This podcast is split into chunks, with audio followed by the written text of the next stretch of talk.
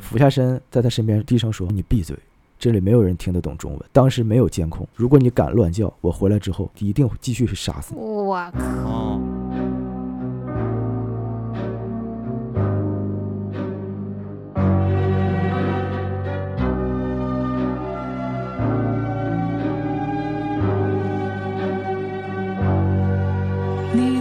大家好，欢迎收听叉点 FM，我是书记。月月，喂，我们的节目会在每周三零点更新。想加微信听友群或者是想投稿的听众呢，可以关注我们的微信公众号，搜索“叉点叉点”找到我们。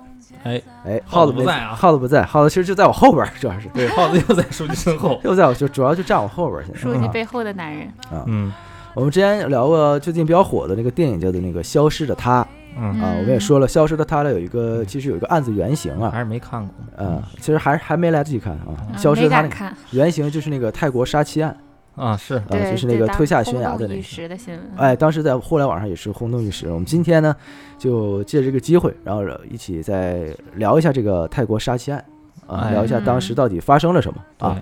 好嘞。正好看过这个电影的呢，也可以稍微的听一下，看看扣回扣一下这个原型。然后没有看过呢，其实这个电影啊，也根据这个进行的改编啊，也不也不影响去看啊。哎，可以在评论区交流一下。行，让书记和他媳妇儿聊个杀妻案。哎，对，嗯你看我聊杀妻案，特意把我媳妇儿叫来啊，哎，是？非常期待了。嗯，多横这个。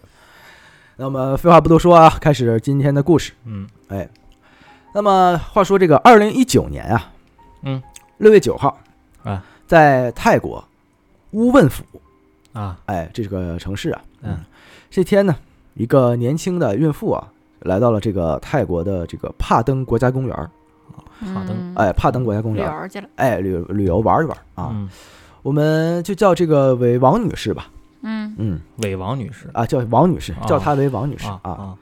呃，二零一九年的时候呢，这个王女士二十九岁。嗯。啊。啊，所以比咱在座的还小一岁啊。啊！别暴露年龄。嗯除了我。哎，当时呢，王女士呢刚刚怀孕三个月，啊，哎，呃，陪在了她身边的呢还有她的丈夫于先生，嗯哎，两个人啊一起来公园散散心。来散心呢，这件事情就是丈夫于先生提议的。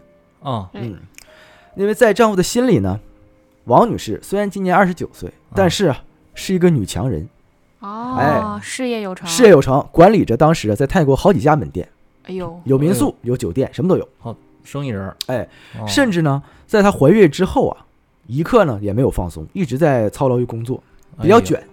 啊，所以啊，这个于先生呢，今天就想着带妻子啊出来旅游旅游，放松放松，啊，哎应该的，应该的。怀孕期间，嗯就是这个乌汶府啊，坐落于高原地带，挨着什么呢？挨着湄公河，哦湄公河都知道哦啊，哦距离泰国的边境很近了。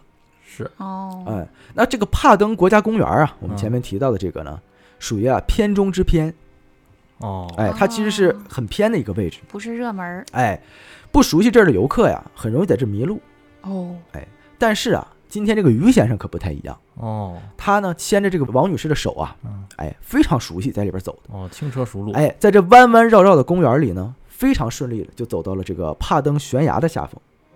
啊哦。因为这个帕登国家公园之所以叫帕登国家公园，就是因为它是围绕着帕登悬崖在建。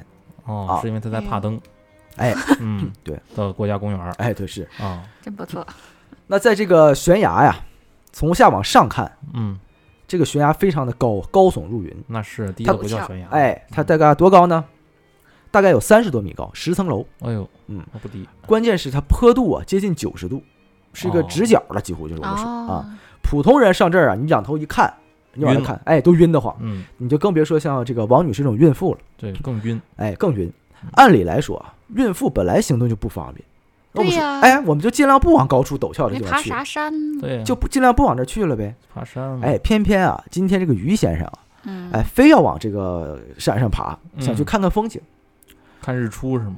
呃，你这不是他看看湄公河想去，啊，哎，好，那这个步道啊很狭窄，但是呢，这于先生在前面啊走得飞快，哦，这王女士呢只能缓慢的跟在后面。哦没过一会儿啊，二人啊就拉开了点距离。哦，也不等等。哎，不等等，这于先生还说啊，说你走太慢了啊，媳妇儿啊，说你快上来啊，你上上来上这边来，能看着湄公河的全景，哎呦，能眺望到湄公河那湄公河我们知道这么著名的景点是吧？肯定美。那王女士呢心里也这么想着，想着就累点就累点吧，对吧？反正老公在身边，问题都不大，啊，对，有啥事儿他也能哎照顾着。于是呢，她呀也就快步跟了上去。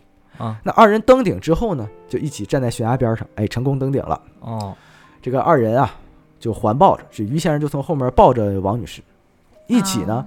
眺望着山底的景色，挺美。哦一览众山小。哎关键是什么呢？嗯，加上今天来的人啊，还真不多，没什么人儿边上，就他俩，哎，就几乎就这就这俩人包场了，二人呢就相拥着呀，一边呢看风景，嗯，哎，一边唠嗑，很浪漫。是那泰坦尼克那非种感觉。常唯美。哎，对，泰坦尼克的感觉，哦，一望无际的天空和远处的湄公河交相呼应。好家伙，哎下面呢还有这个森林公园的这个大片的森林啊，一片生机盎然。这王女士就美呀、嗯。啊，这迎着风啊，美就就闭闭上了眼睛，嗯，开心。脑海中呢开始回想起了自己曾经的一些经历。哦，哎我们说王女士啊，嗯，一九八七年生人，嗯，哎，生在这个江苏南京市，啊，哦她的父母呢都属于这个普通的工人，嗯但是啊，父母呢从小就很宠爱这个小女儿嗯。啊。那王女士呢就像公主一般的，在父母的精心呵护下，哎，健康快乐的成长。哦，就富养，啊啊，就富养嗯富养女嘛，嗯。那到了零五年呢，王女士十八岁了啊，啊，成年了。高考中取得了优异的成绩啊，被当时的扬州大学啊旅游管理专业所录取。哦，啊。父母呢都为女儿的成绩感到很开心，品学兼优啊，哎，品学兼优嘛啊。到了零九年，嗯，哎，大学就毕业了。啊，王女士从大学毕业后啊，啊，就入职了一家保险公司，啊但当时她的工作呀，就是这个签签单子、录录单子，你知道保险嘛，办保险就写单子啊。是，王女士啊就觉得很无聊，那确实，我旅游专业的，我肯定是要看世界的专，业不对口。对呀、我在这儿我什么的东西都学不到，对呀，所以啊就换工作了啊。过了两个月之后呢，当时的王女士啊就参加了一家旅行社的面试，哦啊成功入职了旅行社了。那哎，入职之后啊，加上对他来说呢，这个专业非常对口，那肯定再加上他这个人啊也很勤恳，嗯，哎，在短短两年时间内呢，他就从一个小员工啊，成长为了旅行社业务的负责人，哟，哎呦，升职够快的，就两年，哎呦，就厉害，那证明人家很厉害了，这是。能力强嘛。嗯，确实厉害，到了一二年，嗯，王女士由于工作表现出色，哎，她就被公司啊派遣到了泰国嗯，啊，到泰国市场开展业务。那个时候啊，他每个月工资呢，大概就已经是一万多块了。说实话，二零一二年一万多块那挺挺高的哎，挺多，和现在不太一样啊。对，那现在也挺高，嗯，好家伙，嗯，嗯，那呃是经过这几年的打拼啊，当时那几年打拼啊，他已经慢慢的呢攒下了一笔钱。嗯啊是刚到泰国呢，这个王女士啊，她对这个商机啊，其实一直都比较敏感。嗯，啊所以她就预感啊，泰国呢应该是一个不错的市场，哎，开发的潜力呢应该挺大。我们都眼知道新马泰是吧？是老说嘛，旅游去新马泰一条龙嘛，一条龙嘛。嗯，必须去的的。所以呢，加上这时候啊，他自己也有了一些小小的积蓄，哎，嗯再加上身边朋友的熏陶，嗯，哎他呢多多少少啊也学到了一些创业的知识。嗯，哎，就怎么人事啊，怎么财务走啊，这这些东西账啊，走账啊哎哎，避税不像是啊，合理避税，合理避税啊，没有合理的避税啊。都是这么说，一颗呀想要创业的种子，在王女士心里就埋下了。嗯，那是给人打工不如自己当老板。那当，然啊，时间啊很快来到了二零一五年，嗯，这个时候的王女士呢，已经开拓了一部分人脉了，哎哦，打下了一定的基础，哦同时呢，资金呢也有了一定的积累。于是啊，他毅然的辞掉了旅行社的工作，时机成哎熟啊。开始自己创业做生意了。哦，不过呀，他的第一个目标呢是什么呢？泰国的干果市场，哎嗯啊，不是做旅游啊，哎，直接是贩卖干果水果哎，干果水果啊。但是啊，王女士的创业呢，哎，其实啊，你们也知道啊，并没有像她想象的那么顺利。嗯，是那她前前后后在水果市场啊投入了将近这个二十二万，哦，但是由于水果加工啊，你不得加工成干果、芒果干儿。呃，对，啊，对吧？啊。泰国芒果干儿这些啊，没有考虑到水果新鲜保持时间和哦工厂加工派单的时间，最后啊，很多水果啊还没等加工成干果呢，没等加工成芒果干儿呢，就烂了。就晒晒成干果了，啊，就晒烂了。嗯，啊，因为泰国很热嘛。是，嗯。那这不赔了吗？哎，很快啊就落得血本无归，很可惜，大笔啊资金亏损。投资有风险。哎，是啊，这曾经让王女士一度非常伤心。嗯当时她的父母啊，也劝自己的宝贝女儿赶紧回国吧，啊对吧？家是你永远的后盾嘛，对，哎，就考个编嘛，嗯靠爹，爹给你养你，这山东父母哈啊。但是我们说王女士，呃，是属于前面也说了嘛，呃，女强人啊，要强，属于独立要强的类型。嗯，那王女士呢，不愿意就这样轻易放弃，是我还能拼，我还是有野心的。哎，有野心，嗯，仍然选择呀，独自留在这个泰国继续打拼。是啊不不服输，哎，干不好就不回去了。在之后的创业过程中呢，她嗯不断的吸取经验教训。那经过不懈的努力，嗯，王女士在泰国的生意啊，逐渐的发展起来。她呢，就在泰国啊，成功开办了一家民宿和一个酒馆，哦啊，甚至呢，还在她的老家江苏南京注册了自己的公司。开始让我说有起色了，哎，不到两年时间啊，他的生意啊就已经做得非常成功了。哦，手里呢，这个时候啊，已经积累到近千万的资产了。哎呦，这么赚钱呢？哎，这样一个年轻的、成功的中国女商人，啊，哎，甚至在曼谷的商业圈里都已经小有名气了。好家伙，哎，我们我们要说啊，这可是之前她走到悬崖的时候才二十九岁，嗯，他就是很年轻嘛，你们能想他这时候哎，也就二十六七岁吧，嗯，事业有成哎了就，二十六七岁，近千万的资产。好家伙，我天，啊，而且还是自己奋斗，白手自己起家奋斗的，啊，尽管，哎，但是啊，尽管事业上的成功让王女士的父母啊很很欣慰，你看我女儿这么厉害，但是啊，你知道感，情，哎，常年在外漂泊，王女士的适婚年龄啊，不知不觉啊，在于父母看来就要过了，哦，开始催婚了。所以王女士的父母呢，一直对女儿的这个婚事啊非常担忧。相个亲啊，哎，再说啊，我们也说啊，再有钱也着急。哎，王女士这边你知道，尽管啊这几年啊一直就是独自在外奔奔波工作嘛，嗯。啊事业小有成就，但是啊她毕竟一个人在漂泊外乡，难免呢在夜深人静的时候产生孤寂感。那是啊，对吧？钱已经不能满足了，就是你总情感需求。你。总需要有一个人陪自己啊。啊，是因此啊，这个王女士啊就也本身也比较渴望身边能出现一个合适的人，携手嗯共度余生，知心爱人，知心爱人。就在这个时候呢，哎，那个男人出现，王女士生命中出现了一个男人。哎呦，这个男人啊一生的男人，对，改变了一生的男人。这个男人本来呀，本人以为啊是可以带给她甜蜜和惊喜的，啊，嗯，可是不想呢，这个伪善男人的背后呢，藏着一颗恶毒的心。而王女士之前顺遂的一生呢，都因为这个男人被改变了。哎，哎，哎，他就是刚才我们说的她现在的老公于先生。啊，那么我们说王女士嗯，站在悬崖边上追忆过去，对，回忆啊了一下，畅想未来的时候，那于先生这时候在想什么呢？对啊，想的是杀人。哦，怎么杀，哎，于先生这时候想的就是怎么杀人。然后怎么不让人发现？当王女士啊，我们说一门心思回忆过去、畅想未来的时候，嗯，哎，突然身后的于先生松开了手，哦。他俯下身，凑到王女士的耳边啊，低声说了三个字嗯：“哼，不是我爱你是去死吧。我靠，”说完这句话，猛力的一推，哦，就将王女士从帕登悬崖上推了下去。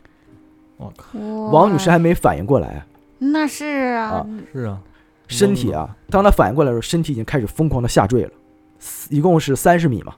啊，我的天，与此同时呢，于先生就后退，直到被山的阴影完全遮住，引入了阴影中。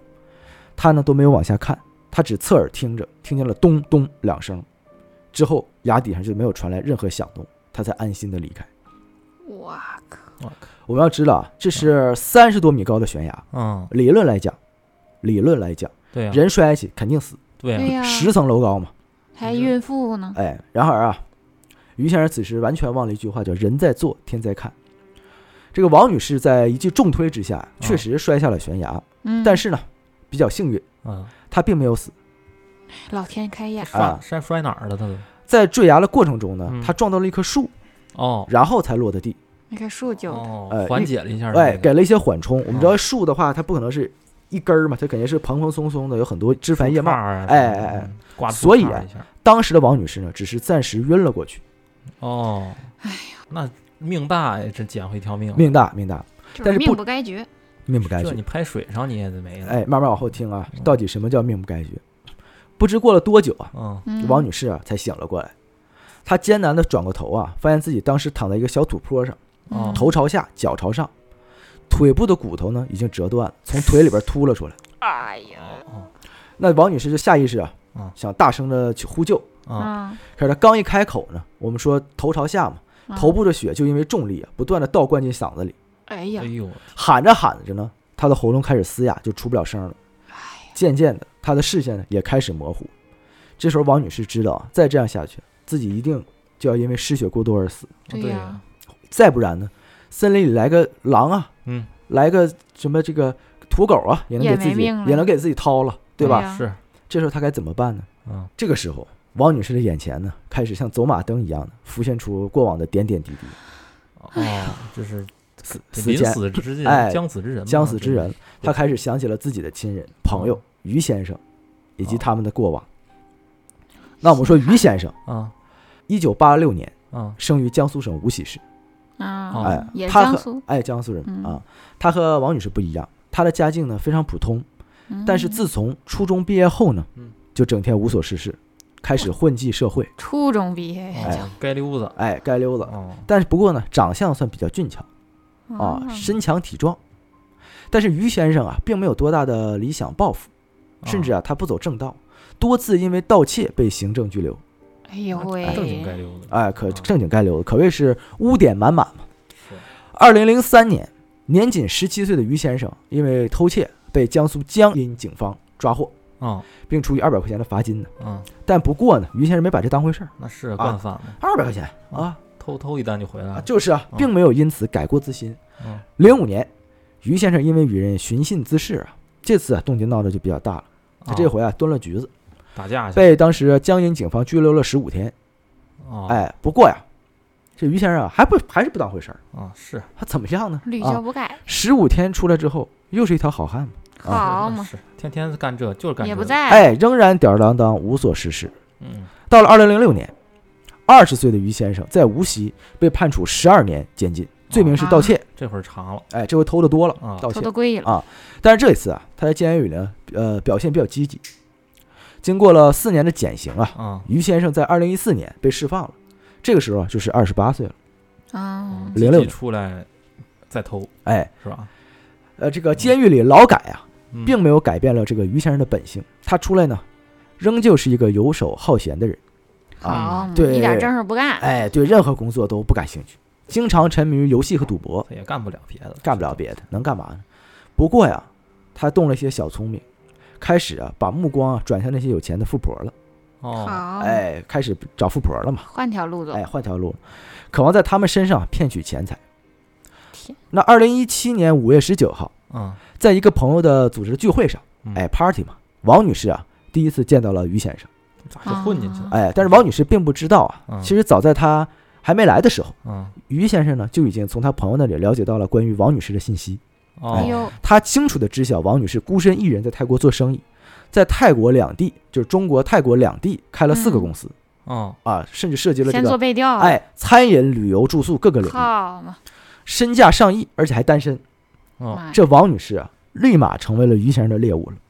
盯上，嗯，于是啊，这个 party 开始，啊，于先生啊就跟王女士啊身边的男人换了个位置，他就坐在她边上了，就过来了，哎，嗯，一边吃饭一边找机会跟她搭讪聊天儿。开撩了，嗯最后啊，于先生呢在聚会上加了王女士的微信。嗯。啊，王女士刚开始啊也其实说实话没什么特殊感觉，这刚认识嘛。嗯，啊，只是这个长相干净，又同是这个来自江苏的老乡嘛，嗯，对，有一些莫名的亲切感。对。啊，那这次聚会之后呢，大概又过了一个星期，发生了一个比较偶然的事情。嗯，这个王女士的一个日记本啊，笔记本。嗯，遗落在她一位好朋友家里。啊，好家伙，真是喝多了，哎。这个时候啊，正在这个王女士比较焦急的时候呢，于先生啊自告奋勇的帮王女士把日记本给拿回来了。啊，献殷勤我给你送呗，，不过，他把笔记本送回来的时候呢，嗯。只是在这个王女士家门口稍作停留，哎，把笔记本一给他就离开了，甚至啊，这个连一句说想进去坐坐的话都没说。好嘛，他这个欲擒故纵嘛，哎这是，这这件事儿啊，让当时的王女士印象深刻。嗯，她当时瞬间就觉得这个于先生啊好特别哎哦，可以啊，有正人君子之风范。有有有，哎，于是啊拿，捏了，被她的戒备心啊，随之就降低了。还是感情上面之前经历的少，哎，我不是，我觉得，我觉得我们不能说王女士感情太稚嫩，只能说遇人不淑，只能说于先生表就是表演的太好了。嗯，是那肯定的，对这个是他这个感情上老油条呀。对他这个王女士可能她就是之前一直工作，你往后听你就知道于先生太会演了啊嗯，他肯定就是让人骗的团团转呗。嗯！对，在送完他笔记本之后呢，随之而来的呢就是一场激烈的追求。嗯嗯，那于先生经常啊创造二人见面的机会，哦，哎，来呃，他来找这个王女士来吃饭聊天儿嗯因为这两个人年纪相差不大嘛，嗯，啊，又都都是我们说了这个江苏的老乡啊。嗯那之前为了了解王女士的兴趣爱好啊，这于先生啊也做足了功课，把他朋友圈往前倒翻了三年。嚯，哎真努力，所以啊，这一聊天啊，话题啊全是感兴趣的话题。那知己知己，这个就百体现了那个朋友圈几年几天可见的重要性。啊，是是是是是，防止别人了解自己啊。对，因此啊，二人每次的相处啊都非常愉快。那当然了，做足功课了嘛，说的都是你爱听的，哎，那是，而且出去产生的任何消费，嗯，于先生都不会让王女士出一分钱。说白了，就我不是冲你钱来的，我就是喜欢你人。哎呀，哎，嗯这一点呢，让当时王女士啊很是受用。那我们知道，王女士这么年轻，身边肯定也是有追随者的，啊，对吧？对。但是很多人啊，可能在他看来就是有一点冲钱来啊，或者是怎么样啊。目的？不纯啊，哎于先生呢演的呢，就表现的就好像目的很单纯，嗯。特别了包装了一下，这一点让王女士很受用。那是，哎，她逐渐认为啊，于先生长得帅，身材好，大方绅士，还有上进心，嗯，生活纪律性高。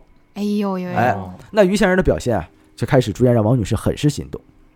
尽管啊，这个时候她还没有同意于先生的追求，但是她觉得二人啊彼此志同道合，很有好感，哎，他就认为自己终于找到了一个合适的人。哇，真命天子，哎，那于先生的时机啊，把握的也非常的好。嗯在火候成熟的时候呢，嗯，他就在微信上给王女士发了一封签字情书。哎呦，嗯给人，制造小浪漫的，哎，上面表达了他对王女士炙热的爱意。同时呢，于先生还会每天抽出时间啊，接送在学校里学习泰语的王女士哦，天哪，啊。一次啊，二人的日常聊天时呢，王女士随便聊啊，就说自己喜欢看大海。哦啊嗯，结果呢，她这个随口一聊的这一个话呀，就被当时这个于先生记在心里了。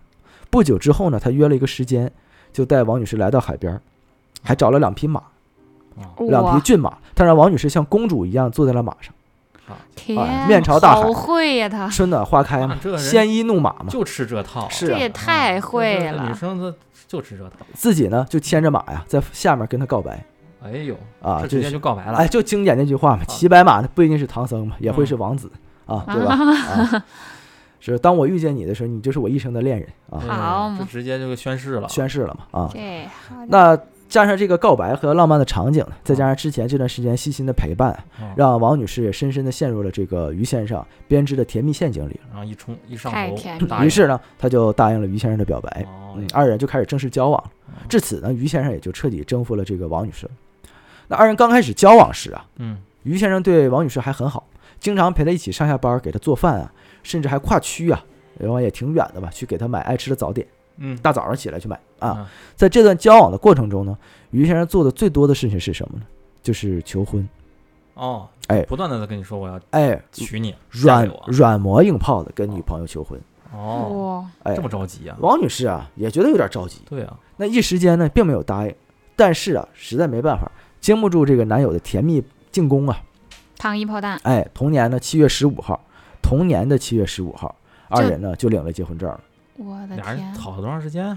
那两个多月俩闪婚闪婚闪婚啊，闪婚。本来啊结婚前啊于先生的所有的表现啊是那么的称心如意嘛，完美爱人是吗？结果呢结婚以后啊领完结婚证之后，于先生就露出了本来的面目。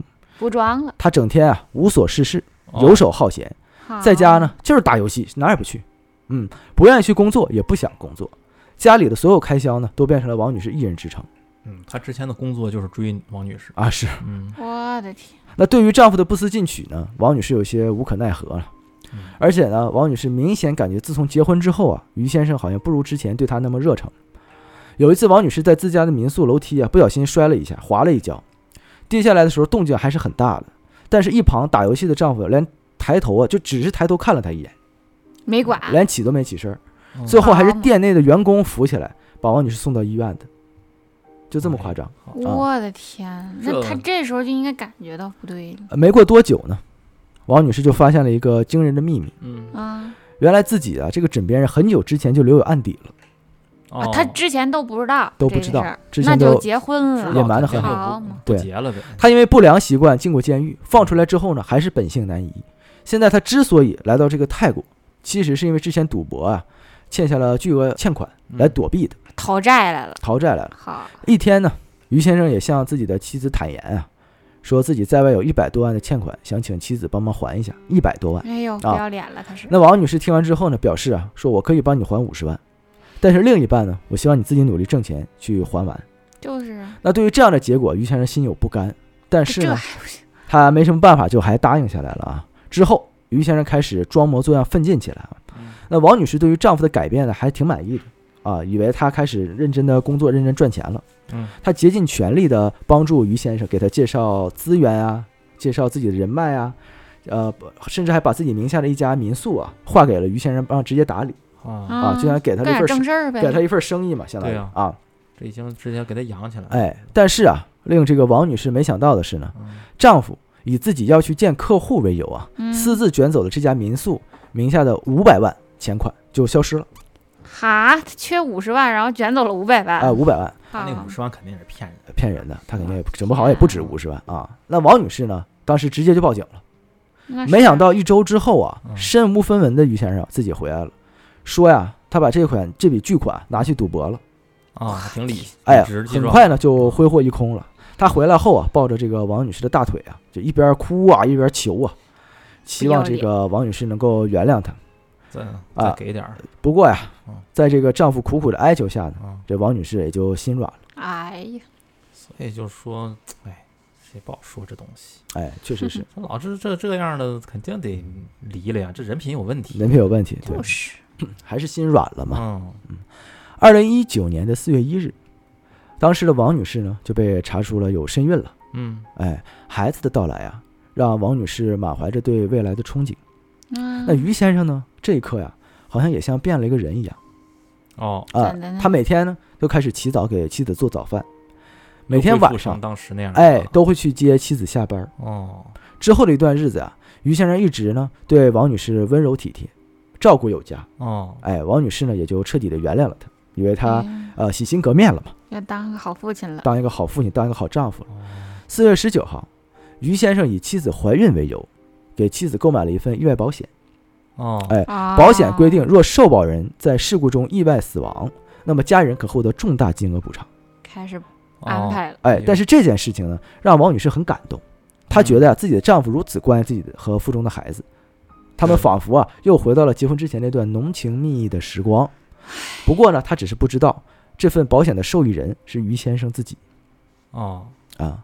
那么后面的故事我们前面也说了，时间拉回到现实，嗯此时的王女士想到他们曾经那些过往啊，嗯心痛不已。那是哎他还在那不过呀，哎，此时除了心痛啊，身体的疼痛啊，也不得不让他清醒过来。对，你得想办法咋活下去啊。她现在身上啊骨头断了十七处，嗯膝盖呢被摔了粉碎，哎，脚趾头都被砸断了，大腿上呢有一道深可见骨的伤口，脸上身上全是血。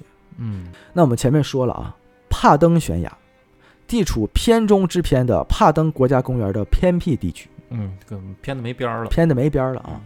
现在在哪儿？帕登悬崖的崖底，更偏了。这已经超出了这个景区的治理范围了。嗯在这里根本不可能出现任何人。对呀，那咋整啊？然而此时，嗯，哎，真的就出现了一位迷路的游客，摸索的走到了这里。我天哪，老天爷派来的天使，哎，我们可以说，在这里出现了迷路的游客呀，嗯客观来说就实属稀奇。真的概率好低，极低。此时啊，躺在血泊里的王女士看到这位天降救星，连忙呼救。哎，我们说那名游客也吓了一跳啊，啊是啊先是安抚了王女士啊，随后立刻回到了这个帕登悬崖上方，就找到了工作人员，嗯，把王女士送到了医院治疗。后来啊，王女士出院之后，这一切嗯。事情都结束之后呢，又托人啊，又打关找关系啊，去找这位恩人啊，嗯。这个恩人再也没有出现过，无论怎么样都再不曾找到。天使，这这是不是一个佛祖佛祖下来了，这对。天使下凡啊！嗯，那听众们说到这儿啊嗯，那我们以为这个终于得到解救了，是吧？对啊。啊，被送到医院抢救室的王女士真的就安全了吗？嗯，嗯 真正的可怕的故事才刚刚开始，哦，你刚开了个头是吧？那都不至于啊。啊那王女士啊，勉强的保持清醒，嗯，到了医院，啊刚到医院，就看到了于先生，嗯，哦，那个把他推下悬崖的杀人恶魔。他怎么预判呢？后来啊？后来我们说哦于先生说啊，在开车离开帕腾悬崖之后，看到几辆救护车往反方向走，他就知道哦没死，王女士并没有死，所以他立刻联系了当时的地警方，来到了这个医院等王女士。天哪！我天哪！我靠，这个心机人他在接到警方通知后，啊，立刻赶了过来。于先生看到大难不死的王女士啊，嗯脸都被吓惨白了。但就在几秒钟之后，他立刻恢复了理智，开始了一场精美绝伦的表演。哦，哎，他因为他知道现在的王女士没有任何证据证明是他把她推下去的，那是没有嗯监控，所以现在呢，他一定得装成好男人，打消别人的疑虑，然后等待时机再将王女士杀死。给他颁个奥斯卡得了，哦，于先生当时呢，硬挤出了几滴眼泪鳄鱼的眼。啊，嗯悲切的哭道啊，说这个老婆呀，说你去哪儿了呀？我怎么都找不到你，急死了呀！啊，哦，他故意的抬高声音啊，用中文说话，呃当地都哦泰国人啊，目的呢，就是为了让急救室里所有人都看到他有多爱王女士，为了洗哦清自己的嫌疑。哎。我的天！而王女士这时候啊，保持清醒的看到了于先生的表演，啊，哎，觉得十分的恶心。他这不是后背发凉吗？我在这个医呃，刚一见到他呀，啊他只能就是抓紧床单，用尽全身在悲愤的大喊说：“你为什么要这么对我？哦。啊。哎呦，这这个时候还没有到脊背发凉的时候，哦，我感觉很愤怒，在这一块儿见着了，很生气。马上就要脊背发凉。听到王女士的质问，嗯。于先生说实话有点慌了，嗯。所以他嗯。立刻呀、趴到王女士的身边啊，嗯俯下身在她身边低声说：“说你闭嘴，这里没有人听得懂中文，当时没有监控，没有人证，警方只会把我带走例行询问。如果你敢乱叫，我回来之后也一定会继续去杀死你。我靠，哦，恶魔，这就是恶魔。”这个已经死过一次的王女士，知道于先生啊，他能干这事儿？哎，绝对不是嘴炮，他啊肯定是一定不是。简简单单的威胁。是所以自己如果现在就说出真相，他可以立刻出手，和自己鱼死网破。对吧嗯是那是所以呢，现在只有保住生命，才有反击的机会。真的。所以知道这一点的王女士呢，只能选择沉默。嗯，哎她知道沉默之后，找准时机再去反击，对才真正的有效。明哲保身哎呗，。于是接下来呢，王女士就开启了和恶魔共处的七天。七我的天，天，好家伙，每一分钟都很煎熬。第一天呢，王女士呢被送进了医院的急救室，开始进行手术嗯啊。那整个手术过程啊十分顺利啊，呃，这是不幸中的万幸嘛嗯啊。那在手术结束后呢，他就被安排到了医院的 ICU 的 VIP 病房嗯，啊。我们知道 VIP 病房跟酒店的单间儿一样，是就他一人儿，就他一人啊。那这时呢，护士正对王女士进行检查。嗯嗯，王女士虽然清醒，但因为刚做完手术啊，出不来声儿啊啊，发不出声音。戴氧气面罩呢。哎，他往护士旁边瞟了一眼，隐约中呢还能看见黑暗中浮现的一一双狠厉的眼神。太吓人。看鬼似的，哎，那就是他就是目。前唯一陪床的亲人于先生，嗯那个把他推下悬崖的人。哎呀，我的天呐！他在黑暗中死死地盯着自己。王女士这时感觉脊背开始发凉了，哦嗯因，为我们说了，在这个 VIP 病房，这里是一个密闭的套间，是这里没有任何病人，也没有监控。如果于先生想在这里杀死他，轻而易举对呀，啊。那护士离开之后呢，王女士呢吓得赶紧收回了眼神。此时的病房里呢，只有他们二人，还有死一般的寂静。哎，王女士能听见的，除了自己的心跳声以外，嗯就是旁边那个杀人恶魔的呼吸声。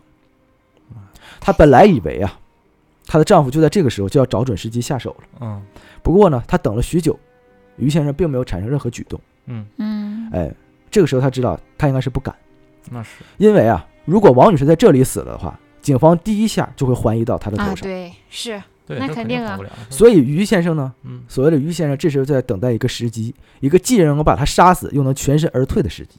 他对呀，他肯定也是不想死，他只是想让他死而已。对呀、时间啊，很快来到了第二天。嗯王女士注意到，即便啊那个杀人恶魔不能动手，嗯，但是呢，他也并不打算离开这个房间，他就一直坚持哎，不打算给她任何独处的机会。那于先生现在为了监视王女士啊，嗯，二十四小时都待在病房里啊，而且啊哎，还有很有很很很有很大的说辞，我照顾自己妻子啊，啊，是这人看来也挺合情合理。感觉还真爱那个，感觉他还挺爱她呢，真是，甚至啊可以不吃不喝不睡。哎呦我的哎天，因为于先生自己啊，他也在害怕，太哦吓人了。他怕王女士啊和其他人有交流的机会。对呀，啊。嗯所以与此同时呢，王女士也能感到于先生的焦虑，嗯因为啊，他在这个病房里啊总是来回踱步，似乎在计划什么。果然啊，没多久啊，王女士不好的预感就应验了。嗯，于先生呢，当时向医院提出了出院申请。嗯王女士知道这件事情就慌了，因为啊，如果他一旦出院，这相当于给他下达了死亡通知书。对呀，嗯，有下手的机会。最关键的是，现在刚做完手术的她啊根本没有办法反抗，嗯只能任由啊于先生乱来。哎呦，不过我们说啊，这个世界不只是于先生聪明，那嗯医院的人也不是傻子对啊，医院的人不好糊弄。王女士啊，现在都已经摔成这个样儿，对，这样的哎肯定不让出啊。再怎么样，王女士也是个重症患者，啊，啊，而且啊，这个时候还有好几场大手术没做呢。我们说腿的骨头都支出来了，一场手术做不完的，怎么可能就这样出院呢？对呀，对呀，那医生啊，极力劝说于先生让他再等一等。不过呀，于先生直接就急了，他努力压抑住内心的焦虑，一脸严肃地向医院说：“说我愿意签下离院负责书，说如果王女士这边出了任何事，可以由我负责的。哎呦喂，”哎，幸好啊，医生和护士很负责，他们为了王女士啊，呃，拒绝了他的要求。嗯。不过呀，见这个手续办不下来，当时气急败坏的于先生直接破罐子破摔了，嗯。他直接冲回了这个王女士身边啊，嗯。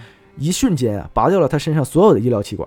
他有病哎，包括续命的这个氧气面罩。哦，紧接着呢，他大喊着让开啊，推着王女士的移动病床，一路啊直接就冲到了医院门口。哎呦，他这他急了太急了哦啊！王女士被他的举动，说实话吓得半死，感觉自己完蛋了别，人也挺吓很可惜呀、嗯不过他这时候连尖叫的能力都没有，他根本无法阻止这个恶魔。这个医院人也不会让他出去。没错啊对，吧？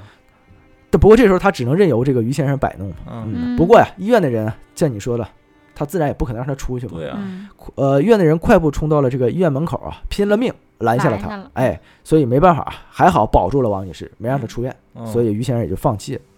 那时间啊，到了入院的第三天了。嗯经过昨天的这个生死一线啊，王女士啊，呃，意识到不得不赶紧找一条生路，嗯，要不然她早晚会死在他手里。正好今天呢，会有警察来探视王女士，嗯，有他说不定呢能趁此机会啊告发她，告发他杀人。哎，一大早呢，泰国警方很早就来到了王女士的病房，准备这个例行询问，嗯毕竟出了事儿了嘛。是，嗯，就在此时啊，一旁的于先生嗯突然就上步前来了，他站在警察的身后啊，死盯着病床上的王女士。于先生凶狠的眼神让他把已经到嘴边的真相又咽了回去。不给他留话口对。他知道，即便现在说出来，警方也不可能立刻逮捕于先生，是，因为他没有任何证据能证明他杀人了。啊，对呀，没有监控啊，当时没有监控视频，也没有证人，即便抓了也奈何不了他，待个七天十天就出来了。哦，我好气呀！更况且，于先生的演技他也见识过，嗯，哎，直接演一下，如果啊这个时候警方真的奈何不了他，那无疑啊自己就死定了。对，再三思考下，王女士还是决定先什么都不能说，等找到证据再想办法脱身。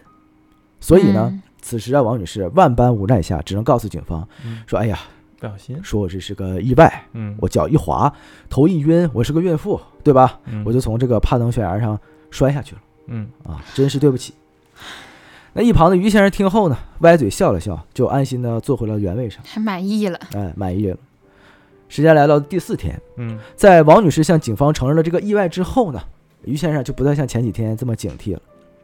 那王女士很明显也察觉到了这一点啊，嗯于是啊，她就抓紧时机啊，就是一副可怜样样子、可怜兮兮的样子，已经这么惨了，是吧？嗯恳请于先生说：“你帮忙联系一位自己的好朋友，我想见见他，我太惨了。”那于先生一开始肯定不乐意啊，对呀啊，多风险多高啊！多来个人多个风险。对啊，但是啊，说实话，他确实是也放了点心，因为看王女士确实也对警方那么说了嘛，哦，哦，所以呢，在王女士各种软磨硬泡下，于先生也勉强答应了她。哦不过有个附加条件嗯，就是一定啊只能约一个好朋友，并且必须得我呃于先生也得认识，哦，哦，哎，就是我也得认识啊，别人我不认识的不行啊，信任不过，信任不过。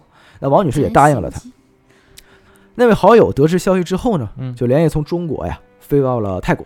嗯。在病房里呢，这王女士拼了命，又小心翼翼的给朋友使眼色，想让他知道自己现在非常非常的危险。这朋友开始还看不懂，嗯啊，是啊，他上来肯定开始肯定是觉得你出去度蜜月呢，恨的。不知道发生了什么嘛。对呀，过了许久啊，才看到了王女士的暗示，哦，所以他们暗暗的联合了起来，哦哎，准备找准时机啊，给这个于先生下套。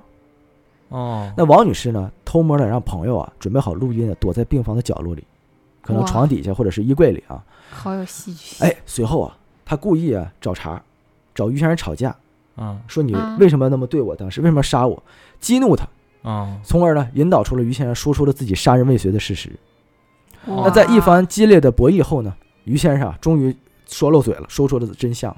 而这个录音呢，也确实成为了日后指认于先生犯罪事实的唯一物证。哎太爽，那有了录音后，嗯，来到了第二个难点，就是王女士啊要开始想办法把它交给警方了。对，嗯，对，呃，巧妙的是，就在这天早上，就嗯。第五天了啊，嗯，于先生呢破天荒的出去买饭了，哦，放松警惕了。哎，放松警买早饭了，哎，只留了王女士一个人在病房里。嗯，哎，又恰巧的是，王女士的主治医生啊，这时候单独来问诊。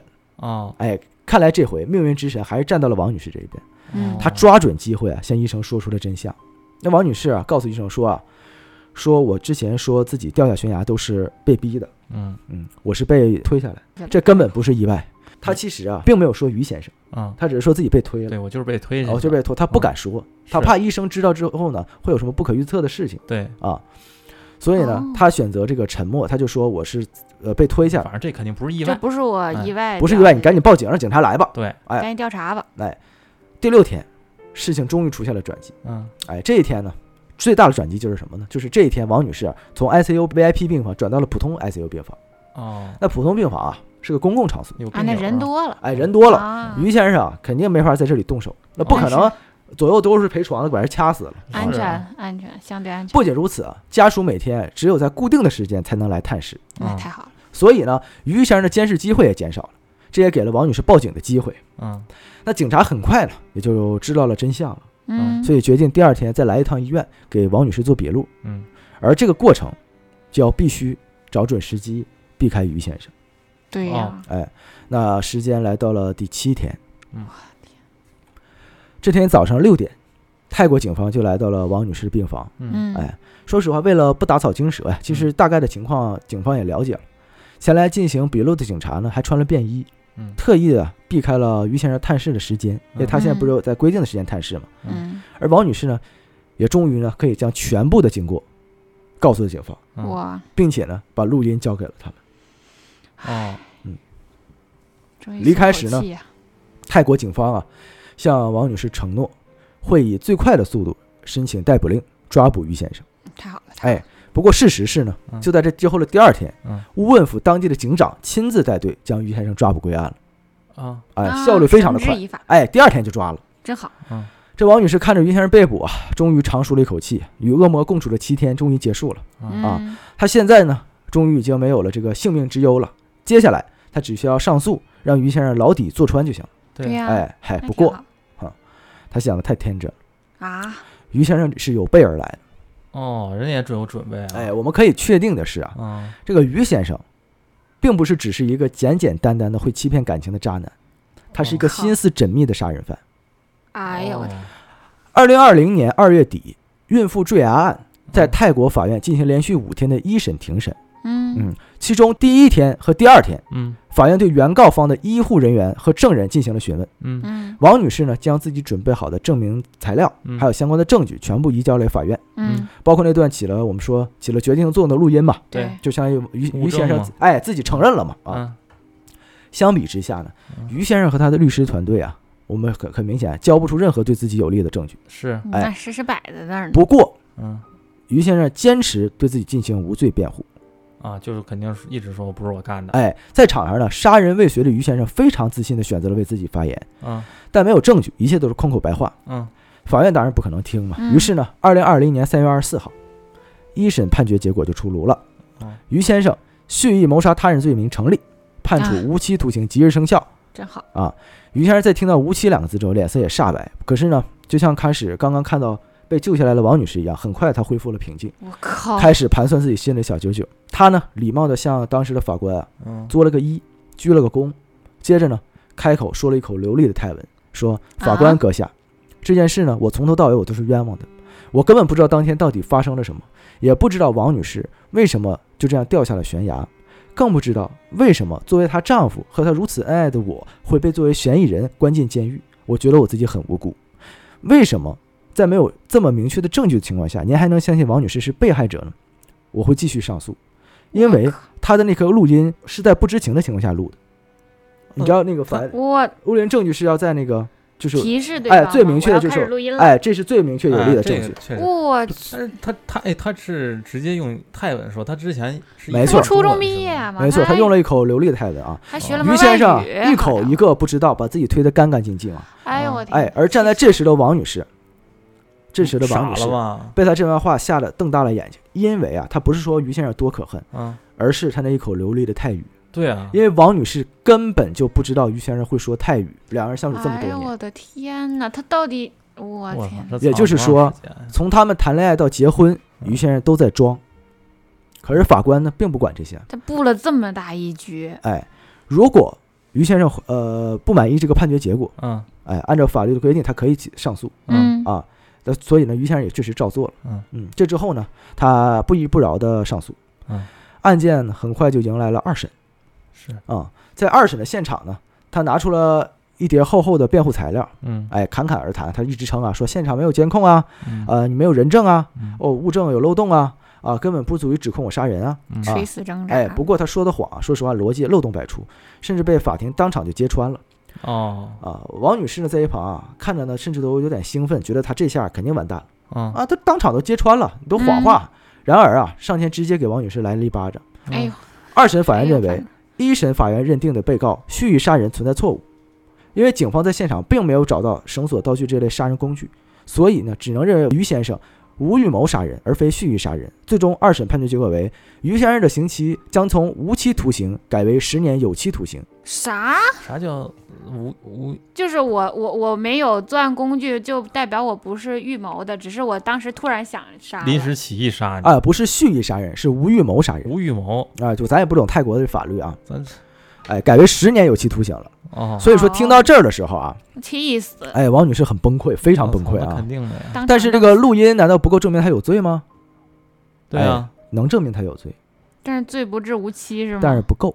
我靠，啊气死！就算够，泰国也拥有一个大赦天下的传统，哦对是，啊，他们好像是什么国国国王什么加冕什么哎的，好像就会揪着各种细枝末节减轻罪犯的负担。嗯，哎，只能说啊，我们说做不够他就给放出来。泰国的命运之神呢，确实是帮了王女士，从把她从悬崖里底下救了出来，呃，让他在那个医院逃脱了恶魔的监视，嗯然后还给这个这个于先生啊进行了定罪。但是呢，帮了，但不够多。嗯哎，不过王女士啊也并没有因此放弃，她继续上诉嘛。嗯啊嗯，那在于先生落网之后呢，王女士也这个努力复健，重新拥抱她第二次生命，并且呢，我们今天知道这些事情呢，还是因为她公共发声，嗯哎，让大家啊都了解了整个事情的真相。对，当时讨论还挺高的。哎，对对对。那回顾整个事件，嗯你可能会觉得说，像王女士这样，呃呃，聪明嗯啊、有能力，家境优越啊、这么强的人，为什么还会被蛊惑呢？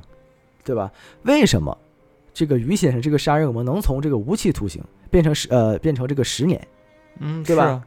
太变成吓人十年了了。这都是已经不管咋样，他都是杀人事实坐实了呀。对呀、还怀孕的孕妇呢。就你其实不管蓄意杀人还是无预谋杀人，但不都杀人了吗？对啊，对呀最后都是杀人罪啊。我们来看啊，嗯这个于先生啊，我们现在说就实在是就是个狡猾的要命，嗯十分的狡猾，可以说，我们不说别的啊，就说从恋爱到结婚，于先生纯靠演，嗯，他能让王女士一次次放下戒心。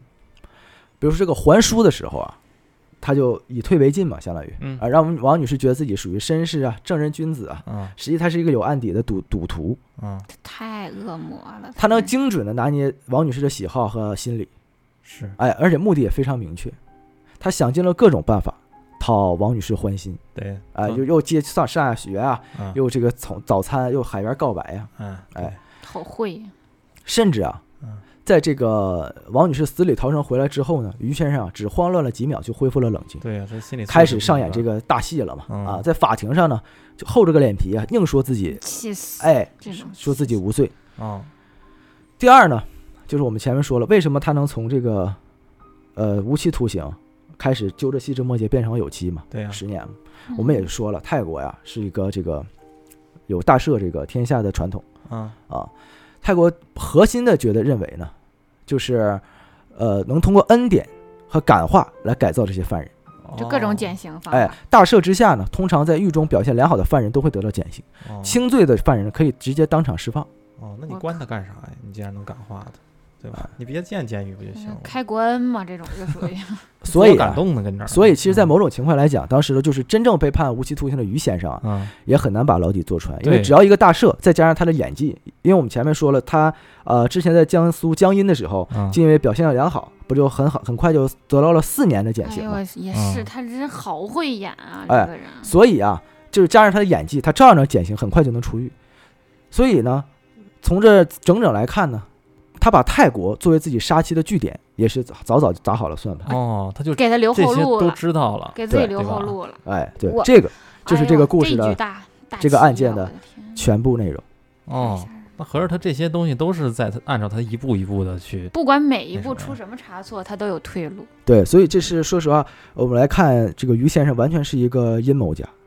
而且他好可怕而且！呀我的天哪，泰国是有死刑的吗？是不是没有死刑？没有对吧？没有死刑。他就算杀人了，然后你看他也是判嘛，判完以后最后关个几年就放出来了。对他通过演，再结合大赦天下，再结合什么，他都能所以他早早就出来他就知道，估计早就预算好、计算好了，他之前的犯罪成本就很很低嘛。低。对，而且他找的地方也是没有监控，对啊，没有办法，很难找到证据。那是肯定是。要不是王女士死里逃生，，呃，弄了这个录音啊，他根本无法被定罪。他真的是太吓要不是那个迷路的人过来找他，那是天使，对吧？？那那那直接就没了呀。对，所以说就是，呃，我觉得这个核心的逻辑吧，不是说要擦亮眼睛去看对的人，还是应该让这些做坏事的人啊得到应有的惩。应有的惩罚，足够强的惩罚，才能警告那些还想重新再去演、再这样去接近富婆、骗人的这种渣男。但是女得到惩罚生还是要擦亮眼睛吧。这虽然说是枪毙的。爱情是盲目的，但是咱们就是在最关于自己的切身利益和这个跟他要领证结婚的人，还是要谨慎多去谨慎的多方考量的，因为。嗯这个生动的就说明了，就当你比如躺在病床上插着管儿的时候，他是有决定你生死的权利的。是是，他是需要在手术书上签同意书的，而这个人，你就是除你现在是你父母可以帮你签，但是将来你俩结婚了之后，就是这个人帮你签了。因为之前我听是李雪琴还是谁说过一个，啊啊就是说，嗯，他是精算是你生命的百分之五十，是确实是所以擦亮眼睛，两口子过日子嘛。对，他跟谈恋爱不一样，谈恋爱你可能，嗯、合适不合适的，怎么着的都可以再磨合，嗯，不爱了就分开呗。但是婚姻这事儿还是要谨慎再谨慎。对，婚姻在某种程度上确实是相当于交付了自己百分之五十的生命给他，对，所以就看人品，人品很重要。这很重要。这个起码是个正常的人啊。就我们不是说这个闪婚的都不行啊，但是我觉得无论是闪婚还是选择正常结婚，都要更加谨慎的去考虑好对嗯，啊、考虑好眼前这个人，考虑好自己的处境。给他进行严格的背调啊！你怎么能那么着急呢？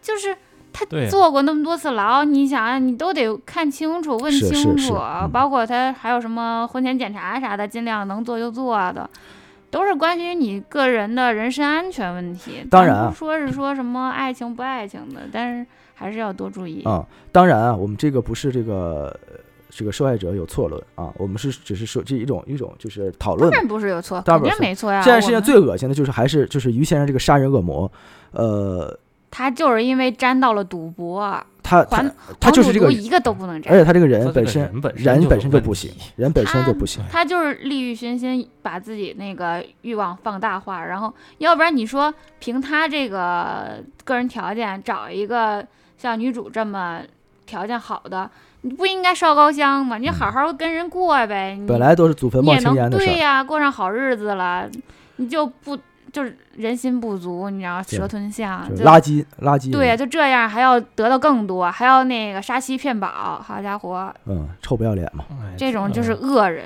这个人渣到处都有，反正所以就说是得擦亮眼睛，擦亮眼，呃，远离潜在的杀人犯，最平平安起码的生活。对吧？就是啊，你你那么有钱，其实你你弄个背调，你找个那个私人侦探，哪怕我觉得就不是背调，其实相处一段时间，你有些感觉出来，他再能演，他也不他有一些细节肯定还会暴露。别他人性太着东西急结婚，不要因为对方催了说什么，或者对方说啊，我妈着急抱孙子，或者什么，我们赶紧快结婚吧。别着急，好好谈恋爱，嗯，谈恋爱多好。好好谈恋爱，多接触接触，多看看，时间长你才能看见一个人他到底好不好。你选朋友你还得多处一处呢，是吧？是啊，你得遇到事儿以后，你才能知道这个人的人品嘛、人性嘛，真的是，对吧？嗯，那本期的节目大概内容就是这些啊。那节目的最后呢，我们向大家征集投稿。呃，第一个呢是我们的看见恶魔专栏。世界上呢有两样东西不可直视，就是人心和太阳。生活中呢，我们难免会遇到来自他人的恶意。如果您或者您身边的朋友呢有遇到过让您觉得充满恶意的经历，并且愿意分享的话呢，欢迎给我们投稿。那第二个呢是我们的鬼话录专栏。如果您身边有一些亲身经历的，或者是道听途说的灵异经历，也欢迎给我们投稿。欢迎，哎，投稿的方式呢，就是关注我们的微信公众号，搜索“叉点叉点关注关注，然后嗯加我们的微信啊”啊，那个对对对，那个，因为好长时间也没人不怎么加，我可能我们不咋说。新鲜的血液。欢迎新鲜血液给我们投稿，加我们的微信，进我们的粉丝群。哎，想进粉丝群可以跟我们说，然后想加想投投稿的也可以加我们的哎，前面也说了啊，哎回复投稿或者进群啊，哎就可以看见具体的添加信息了。对一起唠嗑也行。嗯，对，那我们下期见吧，好，拜拜，拜拜拜拜。拜。